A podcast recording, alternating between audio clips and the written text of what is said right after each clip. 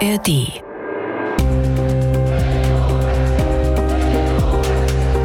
In Polen. Hi, ich bin Martin Adam und als ARD-Korrespondent berichte ich für euch aus Polen.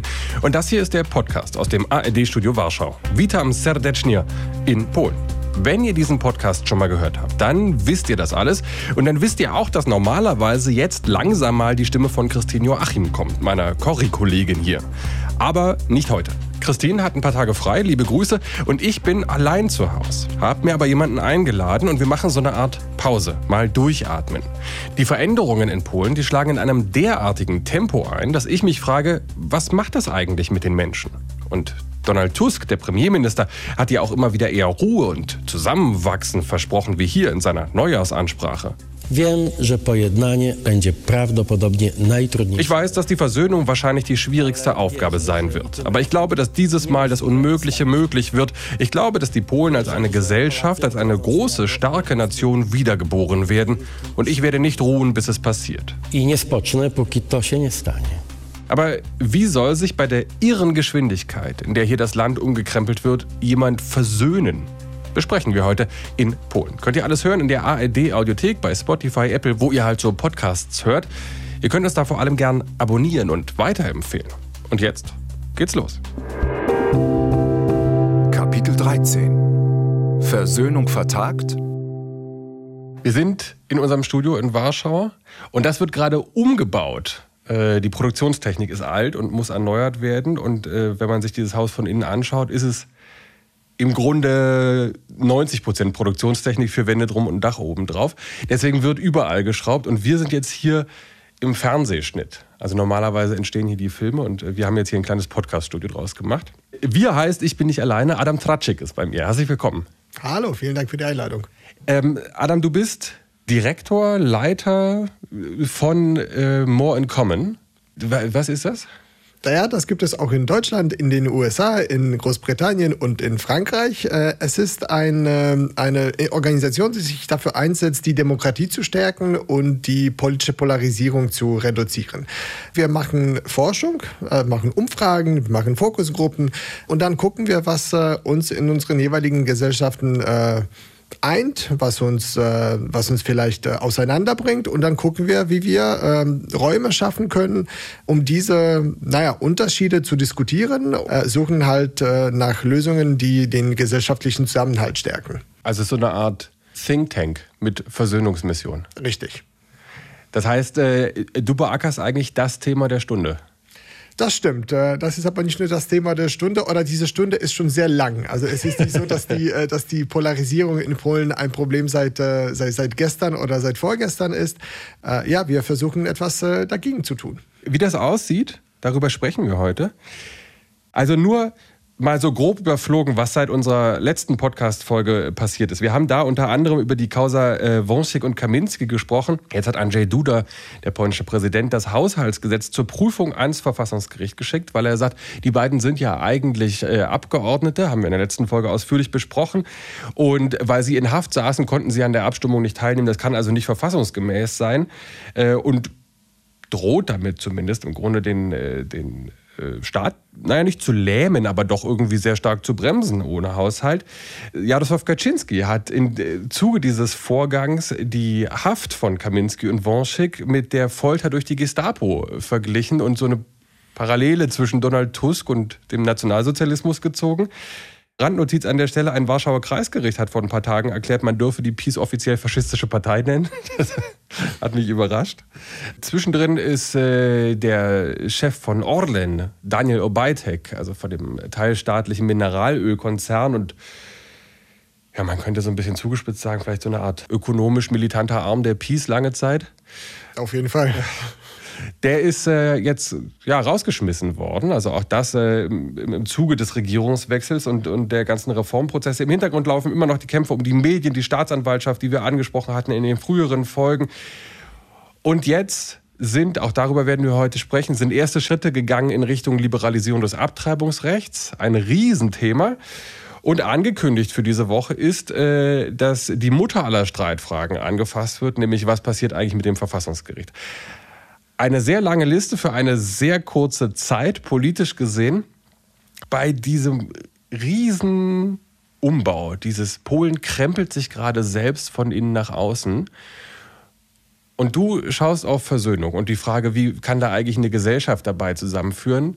Äh, hast du noch Hoffnung oder ist es eigentlich gerade sinnlos. Äh, die Hoffnung ist da, äh, vor allem wir, wenn wir auf die Gesellschaft aus unserem Blickwinkel äh, schauen, dann sehen wir, dass es doch ziemlich viele Sachen gibt, die die, äh, die die Leute gemeinsam haben. Wenn man so ein bisschen an der, an der Oberfläche kratzt, dann sieht man, dass, ähm, dass, dass auch dieser Streit in vielen Fällen äh, sehr theatralisch ähm, abläuft. Äh, es ist, es ist teilweise eine extreme Sprache in, im öffentlichen Raum vorhanden, das, das ist wahr, eine extrem übertriebene, zugespitzte äh, Sprache, aggressive, brutale Sprache, die natürlich auch die, die Leute so ein bisschen mitnehmen. Dennoch äh, gibt es, gibt es sehr viele, äh, sehr viele Gemeinsamkeiten in, in der Gesellschaft zwischen verschiedenen gesellschaftlichen Gruppen. Es gibt auch sehr, sehr viel Empathie in der Gesellschaft, auch sehr viel Verständnis für Andersdenkende, auch wenn man das vielleicht im ersten Blick nicht, nicht schaut, wenn man wirklich oberflächlich auf die, auf die, auf die Politik schaut. Was ist, was ist die Grundlage für die Gemeinsamkeit? Wir haben, wir haben diesen Podcast ja angefangen vor der Parlaments Bundestagswahl. Christine und ich waren dabei oft schockiert, durch, dass wir das Gefühl hatten, wir reisen eigentlich durch zwei verschiedene Länder und nicht durch einen Polen, weil wir mit Menschen gesprochen haben, die zum Teil völlig konträre Realitäten beschrieben haben. Das stimmt, das ist in der Tat so, dass wir sehr viele Sachen durch eine polnische Brille betrachten und das haben wir schon äh, sehr, sehr früh in unserer Forschung äh, entdeckt. Aber dennoch gibt es, äh, gibt es ein ziemlich starkes Gemeinschaftsgefühl in, in diesem Land. Es gibt, es gibt äh, auch sehr viele, äh, sehr viele geschichtliche Sachen, die uns immer noch ähm, äh, verbinden und es gibt auch gewisse, gewisse Mechanismen innerhalb der Gesellschaft, die uns, die uns teilweise dabei helfen, äh, miteinander irgendwie klarzukommen, auch wenn es scheint, dass es extrem schwer ist und, äh, und teilweise auch unmöglich. Es gibt in Polen sehr viel Empathie gegenüber anders Lebenden, Andersdenkenden. Man ist dazu bereit, ein Auge zuzudrücken oder wegzuschauen, ähm, wenn, wenn jemandem etwas nicht, äh, nicht gefällt. Also es ist diese, äh, dieses, äh, dieses, man könnte sagen, es ist vielleicht ein Abwehrmechanismus, auch auf, auf persönlicher Ebene, äh, weil, man, äh, weil man auch innerhalb der, der Familien oft ähm, auf diese politische Polarisierung äh, trifft. Ähm, und, ähm, und ja, im Endeffekt äh, funktioniert dieses Land auch ziemlich gut. Wie nimmst du das denn wahr? Es gibt ja, es gibt ja auch eine ganze Menge Studien schon dazu, äh, aber vielleicht wie das überhaupt in der Bevölkerung im Querschnitt ankommt, was hier gerade passiert. Ich glaube, es ist so, dass wir äh, auf beiden Seiten des politischen Streits relativ kleine, sehr gut mobilisierte und organisierte Minderheiten haben. Und in der Mitte gibt es sehr viele Leute, die sich für Politik gar nicht so stark interessieren, äh, natürlich auch wählen gehen äh, alle vier Jahre. Und dann sagen sie mal, ja, dann äh, sind sie jetzt gewählt und lass die mal machen. Die sollen jetzt äh, das Programm einführen, das sie, was sie, was sie versprochen haben. Sie sollen jetzt äh, halt regieren. Und äh, deswegen ist, glaube ich, auch die, äh, die Zustimmung für, äh, für, solche, äh, für solche teilweise auch radikalen, schnellen Schritte relativ groß, weil man im Endeffekt die Ergebnisse beurteilen möchte. Also nicht den Weg, wie man dahin kommt, sondern wirklich die Ergebnisse. In vielen Fällen ist, ist das viel wichtiger als der Weg oder auch die rechtlichen Schritte, die dazwischen, äh, dazwischen liegen. Schauen wir auf das Staatsfernsehen. Äh, die Leute hatten es einfach satt, äh, dass äh, die Staatsmedien zu einer Propagandamaschine der, der PiS-Regierung äh, oder der PiS-Partei geworden sind. Und jetzt gibt es halt relativ schnelle Reformen, die das, die das verändern sollen. Und äh, für viele Leute ist das das Wichtigste äh, und nicht die, äh, die Frage, ob alle rechtlichen Schritte äh, in der richtigen Reihenfolge gemacht worden sind. Naja, na gut, ich meine, es geht ja ganz grundsätzlich darum, ob es verfassungskonform ist. Ne? Ich meine, jetzt hängt dann wiederum die Diskussion ums Verfassungsgericht dran, aber das Verfassungsgericht in seiner jetzigen Form äh, hat ja eher negativ entschieden, was die Verfassungskonformität dieser Medienreform angeht. Würdest du sagen, dass das einfach eine abstrakte Metadiskussion, die niemanden interessiert? In vielen Fällen ja, weil man könnte auch die Frage stellen, ist überhaupt das Verfassungsgericht äh, dazu befugt, über diese Schritte zu, äh, zu entscheiden? Und eben für viele Leute ist es eine, ein, ein, eine sehr abstrakte Sache, ein sehr abstrakter äh, Streit, der auf ihr Leben jetzt keine, äh, keinen, keinen direkten Einfluss hat. Und, äh, und wie gesagt, für viele für viele sind die Ergebnisse halt äh, viel wichtiger. Äh, als die Peace an die Macht kam 2015, dann war es, war es, äh, war es für viele äh, Menschen eben wichtig, dass, dass Sozialreformen eingeführt werden, dass das Kindergeldprogramm eingeführt wird, äh, dass es auch eine gewisse Umverteilung, äh, auch ökonomisch, aber auch, äh, wenn es um, um, um Respekt geht in der Gesellschaft, äh, stattfindet. Äh, und alles, was, äh, was um das Verfassungsgericht damals passiert ist, interessierte viele Leute einfach nicht. Oder äh, sie drückten ein Auge zu, weil einfach die Ergebnisse äh, der, der Gesamtheit der Politiken der Peace damals äh, für viele Leute einfach vorteilhaft war und, äh, und auch gewollt war. Äh, und, äh, und heute passiert das, das Umgekehrte oder mit umgekehrten Vorzeichen. Äh, es war einfach zu viel von der Peace, es war einfach zu viel Propaganda in den Staatsmedien, es war auch zu viel polnische Korruption äh, in, in, der, in der Regierung, es war einfach zu viel aggressive, aggressive Rhetorik. Und jetzt, jetzt muss sich was ändern, jetzt muss es umgekrempelt werden. Der große Streit, der in Warschau in der Stadt findet, der in den Medien äh, sehr heiß diskutiert wird, ist halt viel weniger wichtig als, äh, als, als das eigene Wohl, die, die, die familiäre äh, Ruhe, die man, die man hat und, äh, und die Tatsache, dass man, äh, dass man irgendwie über die Runden kommt. Ich habe noch nie was in meinem Leben so spannend gefunden wie polnische Politik. Ja, das stimmt. Aber klar, ich mag das natürlich auch im Das Gespräch stimmt, das mit ist, Leuten. das ist extrem spannend und es ist auch extrem theatralisch in vielen Fällen. Es ist wirklich wie teilweise wie, wie House of Cards. Natürlich wird hier keiner, keiner umgebracht. Ich glaube, wenn man, wenn man das die polnische Politik mit einem Wort beschreiben sollte, dann, dann wäre das Übertreibung. Du hast es ja äh, selber am Anfang gesagt, also die, die Vergleiche, die jetzt Kaczynski zieht äh, mit, äh, mit den Gestapo-Foltern. Das ist einerseits brutal, aber das ist andererseits auch extrem theatralisch und weil Leute wissen, dass es gar nicht wahr. Jetzt kommt ausgerechnet ein Thema, vor dem eigentlich alle Angst haben, weil es dann doch nicht nur an der Oberfläche bleibt, sondern die Leute in aller Regel ja doch auch persönlich anfasst. Abtreibungsrecht ist äh, in, Polen seit langem äh, eine Streitfrage. Ist schon die ursprüngliche Regel, bevor das Ganze von der PiS indirekt übers Verfassungsgericht verschärft wurde, nannte sich Kompromiss. Also auch da war schon irgendwie drin, dass es eigentlich keine richtig gute Regelung ist, sondern man irgendwie so eine Stillhaltelösung gefunden hat. Auch da war, äh, waren Abtreibungen nur noch möglich nach einem Verbrechen, also nach Vergewaltigung oder Inzest, bei Gefahr für die Gesundheit der Mutter und bei schweren Missbildungen des Fötus. Dann hat die Peace 2016 versucht, es zu verschärfen. Da gab es riesen Proteste. Das Ganze hat nicht funktioniert. Peace, also auch die Peace hatte Angst vor diesem Thema letzten Endes, hat sich davon zurückgezogen und hat es dann quasi indirekt übers Verfassungsgericht gespielt, was 2020 entschieden hat, dass der Aspekt mit, dem Gesundheit, mit der Gesundheit des Fötus auch kein Grund mehr ist. Also egal, wie es dem Kind, dem werdenden Kind geht, ob es überhaupt eine Chance hat, äh, nach der Geburt zu leben oder nicht, spielt alles keine Rolle. Es darf keine Abtreibung geben. Und äh, das hat dazu geführt, indirekt, dass äh, in der Zeit danach mehrere Frauen quasi unter ärztlicher Aufsicht gestorben sind. Ich glaube, es gibt niemanden in Polen, der keine Meinung hat zum äh, Thema Abtreibungsrecht. Und auch Donald Tusk hat das natürlich verstanden und hat im Wahlkampf versprochen, dieses Thema sehr schnell anzugehen. Jede polnische Frau wird selbst über ihre Mutterschaft entscheiden können. Die polnischen Frauen werden ihre Würde und ihr Glück wiedererlangen. Swoje, szczęście. Bevor wir darüber sprechen, was jetzt, was jetzt konkret äh, da gerade im Sejm verhandelt werden soll, noch wird es ja nicht verhandelt, aber ihr habt genau eine Studie dazu gemacht. Wie ist denn die Ausgangslage in der Bevölkerung, in der öffentlichen Meinung? Es ist in der Tat sehr interessant, weil du gesagt hast, äh, dass jeder dazu eine Meinung hat. Und, äh, und das stimmt, äh, da würde ich, da würde ich dir auf jeden Fall zustimmen. Das Interessante ist aber, dass nicht jeder eine schwarz-weiße Meinung hat. Also nicht jeder hat da eine sehr strikte Meinung dafür oder dagegen, pro-life pro oder, oder pro-choice. Es gibt sehr viele Grautöne in dieser Debatte es gibt, oder in dieser Wahrnehmung. Es gibt generell eine Tendenz, in Richtung Liberalisierung des, äh, des Abtreibungsgesetzes. Fast 60 Prozent äh, der Polen laut unserer Studie äh, sagen, es ist eine Entscheidung der Frau, also die, die Entscheidung steht einer, einer Frau zu und die soll im Endeffekt äh, am Ende selber entscheiden können, ob sie ob sie das Kind behalten möchte oder, äh, oder, oder eben nicht.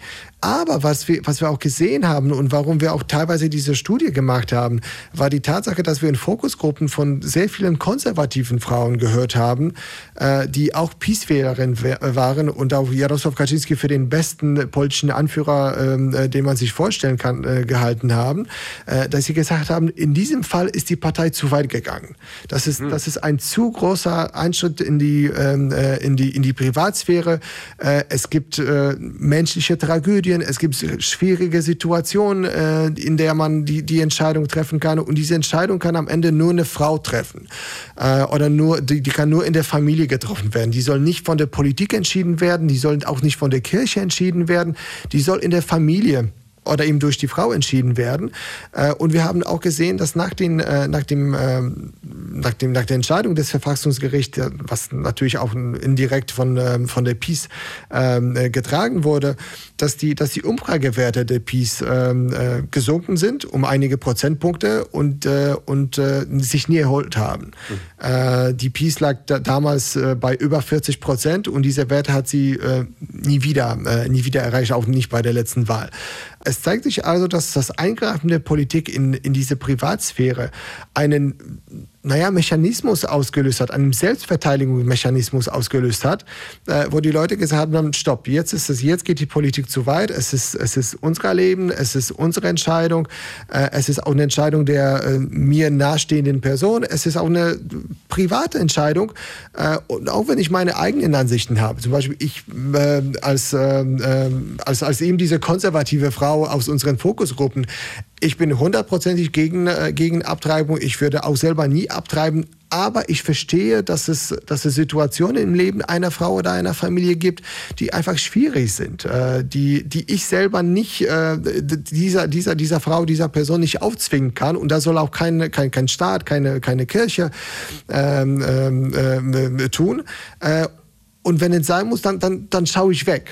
Wir haben äh, Message Testing gemacht. Das heißt, das heißt, wir haben Thesen, Sätze ähm, ähm, den, äh, den Menschen vorgelesen und die sollten sagen, ob sie, ob sie mit diesen Sätzen und mit diesen Thesen ähm, einverstanden sind oder, oder sie eher ablehnen. Äh, und die Thesen, die die meiste Zustimmung bekommen haben, waren Thesen, die sich um die Ge Gesundheit der, der Frau äh, gedreht haben, um die, äh, um die Tatsache, dass man, dass man selber entscheiden kann, eben um diese Selbstbestimmung äh, der Frau, auch um äh, und die Tatsache, dass, äh, dass Abtreibung auch ein Menschenrecht ist. Und die, die Thesen, die die meisten, die die meiste Ablehnung ähm, ähm, gehabt haben, waren, äh, waren allgemeine verurteilende Thesen. Zum Beispiel Abtreibung ist, ist gleich äh, ein Verbrechen oder Abtreibung ist, äh, äh, wer abtreibt, ist, ist, ist ein Mörder. Oder auch umgekehrt, äh, Abtreibung ist okay. Äh, weil das ist auch nicht äh, die allgemeine Gesellschaft. All, all, die Abtreibung als Akt der Abtreibung wird allgemein als, als Tragödie äh, bezeichnet, als, als eine extrem schwierige Entscheidung, die man in extremen Fällen trifft. Äh, aber manchmal muss sie eben getroffen werden. Das finde ich super faszinierend jetzt, weil diese Debatte, wie sie geführt wird, das, was man davon hört, auf der politischen Ebene, aber auch das, was man von der zivilgesellschaftlichen Ebene hört, also die Menschen, die dann öffentlich sprechen, weil sie irgendwo aktiv werden, aber auch die Menschen, mit denen wir auf Demonstrationen gesprochen haben oder vor der Wahl zum Beispiel, da hatte das halt wirklich ganz auf dieses, dieses extrem Grundsätzliche. Also entweder wird tatsächlich einfach religiös argumentiert und das ist ein Argument, gegen das kommst du nicht an. Oder natürlich auf der anderen Seite, dass Frauen über ihren Körper selbst zu entscheiden haben, selbst entscheiden äh, müssen.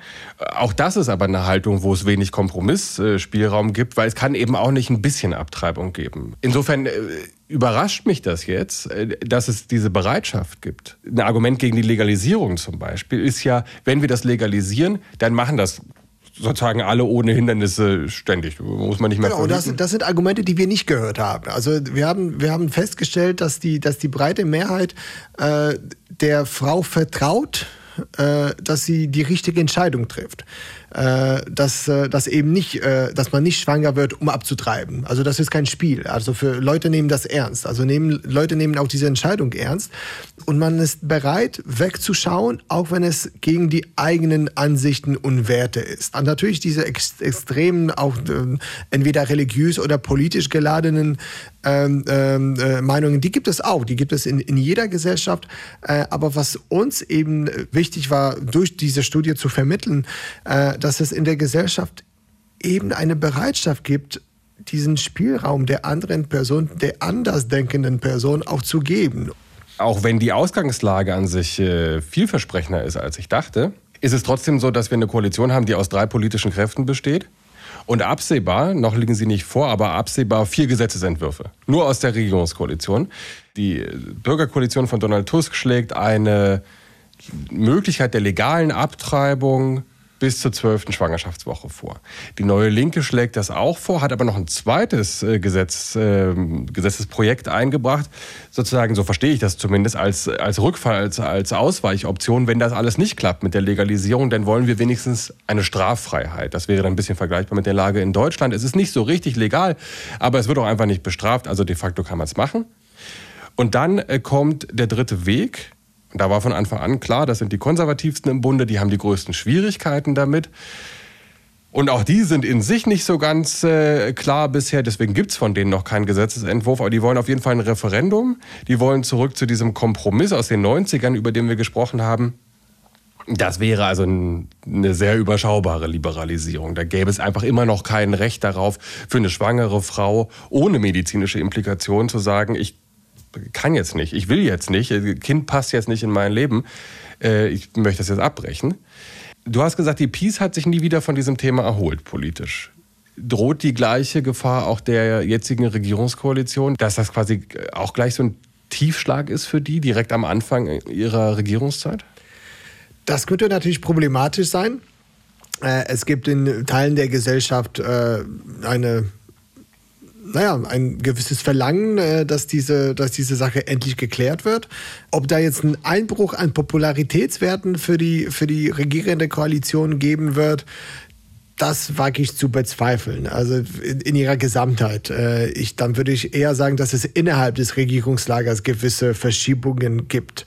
Aber im Endeffekt äh, war es auch den Wählern klar, dass der dritte Weg eine eher konservative Meinung zu, äh, zu, diesem Thema, zu diesem Thema hat, obwohl die Mehrheit ihrer Wähler eigentlich dafür ist, dass, es, äh, dass das Gesetz so. liberalisiert. Äh, ja, zwei, zwei, Drittel ihrer, ihrer Wähler sind, äh, sind, äh, sind eindeutig für, für die Liberalisierung äh, des, äh, des Gesetzes. Und das Referendum als, äh, als Notlösung, warum nicht? Ja, es gibt äh, aber große Zweifel daran, dass das dann wirklich ein Referendum, was ja quasi immer eine wirklich ein, ein demokratischer Volksentscheid verspricht, wo ja jetzt schon viele Aktivisten und Aktivistinnen sagen, wir werden unser Geld weiterhin und unsere Ressourcen dafür verwenden, Frauen in der Schwangerschaft zu beraten, während die Pro-Life-Bewegung, die Abtreibungsgegner ohnehin nichts anderes machen, als ihr komplettes Budget und ihre ganzen äh, Netzwerke in die Antikampagne zu stecken. Und damit ist es von Anfang an quasi ein, ein ungleiches Rennen. Ja, das stimmt, aber äh, dennoch, es ist, naja, ein Instrument äh, des demokratischen Entscheidungsfindung. Es ist eine Möglichkeit. Vielleicht ist wirklich die, äh, die Lösung, die, die die Linke äh, vorgeschlagen hat, äh, eben mit der Depenalisierung der äh, der Abtreibung eine, eine Lösung, mit der viele, viele leben können, weil das ist eben ja diese, dieses, dieses, dieses Modus des Wegschauens. Äh, es ist so ein, so, ein, so ein Kompromiss wie in Deutschland. Also eigentlich verurteilen wir die Abtreibung als etwas Schlechtes, aber es gibt Fälle, wo es das, wo, wo, wo es einfach nötig ist. Äh, und, äh, und in der Praxis ist es eben so, dass die Gesellschaft so ein bisschen wegschaut. Tatsache, das klingt ja sehr nach dem, was eure Studie ergeben hat. Richtig, das ist, das ist in der Tat so. Ähm, dass man, dass man, dass man eben Raum schafft für das, für das Wegschauen. Ich habe ein bisschen abstrahieren vom Abtreibungsrecht jetzt wieder die ganze Zeit das Gefühl, Donald Tusk, nicht nur, auch Shimon Horven, ja, aber Donald Tusk äh, am stärksten wirbt eben nicht nur im Wahlkampf, sondern auch danach in all diesen Debatten immer mit Versöhnung. Er sagt immer, die wichtigste Frage ist, dass wir zusammenhalten. Die wichtigste Frage ist, dass wir wieder zusammenkommen. Also auch eben als Gegenentwurf zu diesen acht Jahren Regierung unter der Peace-Partei. Und ich habe das immer so gesehen und dachte so, ja, aber das ist so, ein, so eine Entscheidung. Also entweder machst du diese Reformprozesse in diesem Tempo mit auf diese entschlossene, zum Teil Holzhammerart, wie sie gerade gemacht wird, oder du schaffst Versöhnung. Aber das, was gerade passiert, wird eher zur Polarisierung beitragen. Wenn ich dich jetzt so höre, habe ich das Gefühl, ah nee, da ist eigentlich viel mehr Zwischenraum. Was ist denn dein Blick in die Zukunft? Wird es die große polnisch-polnische Versöhnung realistisch geben können in absehbarer Zeit? Oder das, was sogar Mateusz Morawiecki nannte als äh, das Ende des polnisch-polnischen Krieges? Ja, das ist wieder eine, eine, Übertreibung, mit der man leben kann. Es gibt keinen Krieg in Polen. Natürlich gibt es, äh, äh gibt es politische Tribes, wenn, wenn man die so nennen möchte, die sehr feindlich, gegen, äh, feindlich äh, gegenüber äh, aufgestellt sind. Äh, aber in der Gesellschaft gibt es einfach diesen Krieg in diesem Maße äh, oder in dieser, in dieser Form, äh, den man in den Medien kennt, nicht so stark präsent. Also es ist, ähm, und ich glaube auch nicht, dass wir, dass wir ständig über Versöhnung reden müssen. Es, gibt, es geht einfach nicht, es geht nicht darum, dass alle jetzt freudig über, über, über, über die Felder ziehen und, und Lieder singen und, äh, und, und, und wir zu einer Einheit werden. Äh, in jeder Gesellschaft gibt es Streit. In jeder Gesellschaft gibt es Konfliktpunkte. Das ist auch die allgemeine Wahrnehmung in, in der Gesellschaft, was unsere äh, frühe Studie auch zeigt, dass die Polarisierung eigentlich von oben geschaffen wird auch wenn wir Streitpunkte erkennen und sehen, äh, ist, die, ist die Art und Weise, über die, dies, äh, über, über die, äh, die Punkte diskutiert wird, einfach zu, zu übertrieben. Was ich mir also wünschen wär, äh, würde für die Zukunft ist etwas weniger äh, Übertreibung und äh, dass die Politik äh, und dass die Eliten in der Lage sein werden, Mechanismen zu schaffen, wo sie gezwungen werden, Kompromisse einzugehen. Äh, vielleicht sollte die Politik selber sich bremsen können, selber äh, einen, einen gewissen schmaleren Korridor schaffen, äh, was erlaubt ist und was, äh, was nicht. Und wenn die Politik dies schaffen könnte, dann würde die Gesellschaft davon enorm profitieren. Also klar, kann sie das schaffen? kann man diese Mechanismen überwinden, aber will sie das auch? Ne? Also wenn das Politikmodell, und jetzt denke ich nicht nur an Polen, sondern schaue weiter, auch, nicht, auch über Europa hinaus, ne? wenn das Politikmodell von populistischen, in Europa oft rechtspopulistischen Parteien eben gerade diese Polarisierung ist. Politik in Zeiten von Social Media auch. Ja, das ist, das ist sozusagen, das sind ja alles Mechanismen, die das Gegenteil wollen. Die wollen ja genau diese. Ja, das stimmt, das stimmt. Äh, also teilweise, ja, die Mechanismen wollen diese Spaltung. Äh, die Frage ist, ob die Gesellschaften diese Spaltung wollen. Äh, und auch aus, aus Sicht der, der Eliten, der, der Politiker, äh, da ist man gefangen zwischen einer totalen Niederlage und einem, einem totalen Sieg immer, immer wieder. Äh, man gewinnt entweder alles oder man verliert äh, eben alles. Äh, und vielleicht gibt es, gibt es einen Mittelweg, wo man auch in der Opposition einen gewissen Einfluss auf das Geschehen im Lande äh, ausüben kann. Und äh, wenn man an der Macht ist, äh, dann denkt man, ja gut, dann bin ich vielleicht in vier oder acht Jahren in der Opposition. Da wäre es nett, wenn ich zumindest einige Kontrollmechanismen in der Hand habe. Vielleicht denkt man auch in, in dieser in dieser Hinsicht einen Schritt weiter oder zwei Schritte weiter. Und wir sehen, dass die Gesellschaft eigentlich das verlangt. Adam Tracek, vielen Dank. Vielen Dank. Dass du mich hier heute auf der Baustelle besucht hast. Dankeschön für die Einladung. Und äh, mir gezeigt hast, dass es doch äh, eine ganze Menge Common Ground gibt, eine ganze Menge Grundlage für Optimismus in Polen. Polen verändert sich wahnsinnig schnell. Aber das heißt nicht automatisch, dass das Land sozial auseinanderfliegen muss. Versöhnung ist möglich, auch weil vielleicht gar nicht so viel Versöhnung nötig ist, habe ich heute gelernt. Denn die Polinnen und Polen sind am Ende oft deutlich entspannter, als man so glauben könnte, wenn man auf die politische Bühne schaut und auch wenn man so hört, was auf der Straße und bei Demos gesagt wird. Das stimmt hoffnungsfroh, denn die Gelassenheit wird absehbar weiter strapaziert werden. Die Regierung will sich langsam an den Kern des jahrelangen Streits um die Rechtsstaatlichkeit wagen, an das Innere der Peace-Justizreform, an das polnische Verfassungsgericht. Und Präsident Andrzej Duda hat schon verlauten lassen, wenn Sie Krieg wollen, sollen Sie Krieg bekommen. Bleibt also spannend. Wir sprechen drüber beim nächsten Mal in Polen, in zwei Wochen dann. Wenn ihr euch in der Vorbereitung darauf nochmal anhören wollt, wie die Peace das Verfassungsgericht und dann die polnische Justiz ja, quasi ausgehebelt hat, dann findet ihr alle Folgen in Polen in der ARD Audiothek und auf allen anderen bekannten Podcast-Plattformen. Danke fürs Zuhören. Do usłyszenia, auf Wiederhören. Tschüssikowski.